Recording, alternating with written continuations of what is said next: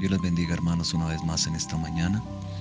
Continuamos con nuestras reflexiones en esta hora, pero sin antes no hacer una pequeña oración. Padre, quiero darte gracias por esta mañana maravillosa en la cual tú nos permites una vez más compartir de tu palabra, Señor.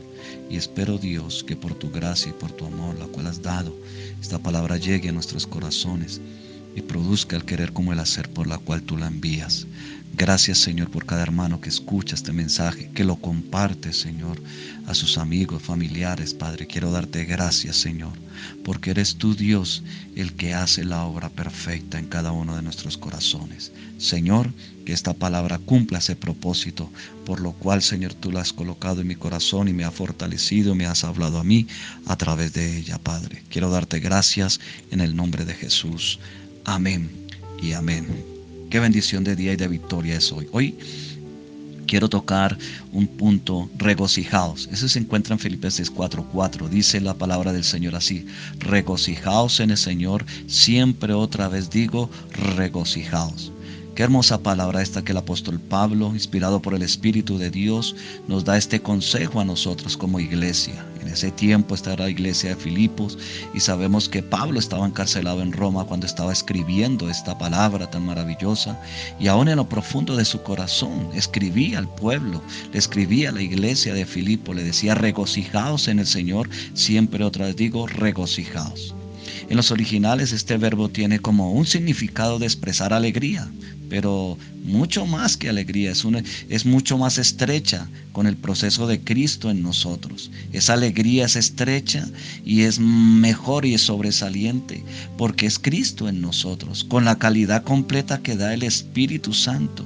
El Espíritu Santo que es nuestro consolador y nuestro ayudador, así como estaba ayudando a Pablo, inspirándolo allí estando aún preso y todo, y daba este consejo de regocijo en ese momento de dificultad, pero él no, no lo detenían las paredes, ni las rejas, ni los grilletes en el cepo, sino que siempre decía con la completa calidad del Espíritu Santo, le decía cada, calmadamente a cada uno de nosotros, nos dice hoy también, para expresar la vida de unidad en todo tiempo con Cristo. Pablo estaba unido con Cristo, estaba en Cristo, estaba crucificado juntamente con Cristo. ¿Qué quiere decir esto? Como lo expresa el, verbo, el verso 5, perdón, que este regocijo debe manifestarse a través de nuestra gentileza. Este regocijo debe manifestarse en esa gentileza con los demás, es decir, con todos los hombres porque es un regocijo, porque si estamos unidos con Cristo, si es el proceso de Cristo en nosotros, debe manifestarse ello. En Filipenses 4:5 dice así, vuestra gentileza sea conocida de todos los hombres, el Señor está cerca. Qué tremendo. Sea conocida esa gentileza y esa gentileza no es más sino que Dios mismo con su Espíritu Santo en nosotros, el carácter de Cristo en nosotros. Ese debe ser nuestro regocijo y ese es el regocijo que habita en nosotros. Y dice en la, en la parte final de este verso, el Señor está cerca. En cuanto a espacio, el Señor está cercano. En cuanto a tiempo, el Señor viene pronto y más cuando este día se acerca. Oh, qué precioso. Nosotros tenemos que estar reflejando ese regocijo. ¿Por qué? Porque ese regocijo nos proporciona fortaleza requerida para la unidad.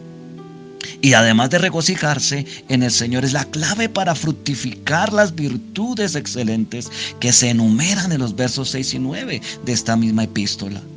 Qué tremendo es. Por eso es que Pablo manda regocijarse. Pablo estando encerrado en la cárcel, cerrado con las prisiones, no le interesa, regocijaba y daba fruto de esas virtudes de la vida de Cristo, del carácter de Cristo en cada, uno de en cada una de sus áreas del corazón de él. Porque dice el verso 6, por nada estéis afanosos, sino sean conocidas vuestras peticiones delante de Dios en toda oración y ruego con acción de gracias. Oh, aleluya.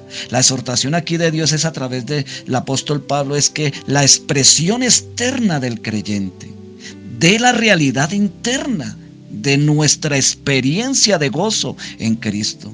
Vuelvo y repito, querido hermano y amigo que me escucha, la exhortación de Dios a través del apóstol Pablo es que esa expresión externa del creyente, del que le crea a Él, de la realidad interna de nuestra experiencia de gozo con Cristo.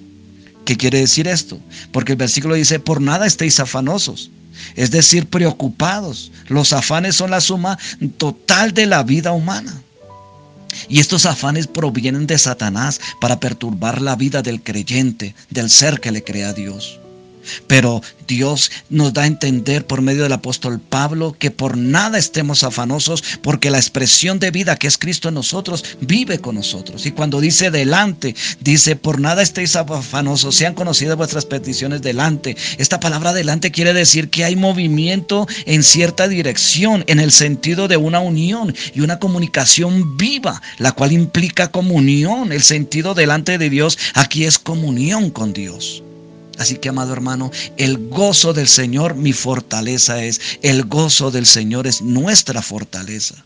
Así que regocijémonos, hermano. Y ya que el día está cerca, como dice este versículo, Jesús está cerca, la venida del Señor está cerca. Así que regocijémonos, fortalezcámonos en Él, entrando en esa intimidad, en esa comunión delante de Dios, en una oración sincera, en una oración que realmente fluya desde lo más profundo, desde las entrañas de nuestro corazón y nos regocijemos que tenemos que dar fruto, fructificar para que otros también sientan este gozo y este regocijo de que Cristo viene hoy, viene pronto, viene en nuestro tiempo, viene en esta generación, en la otra, pero Dios viene, Cristo viene por los que creen y confían en Él. Así que fortalecidos en el Señor, yo les continúe bendiciendo más en este día.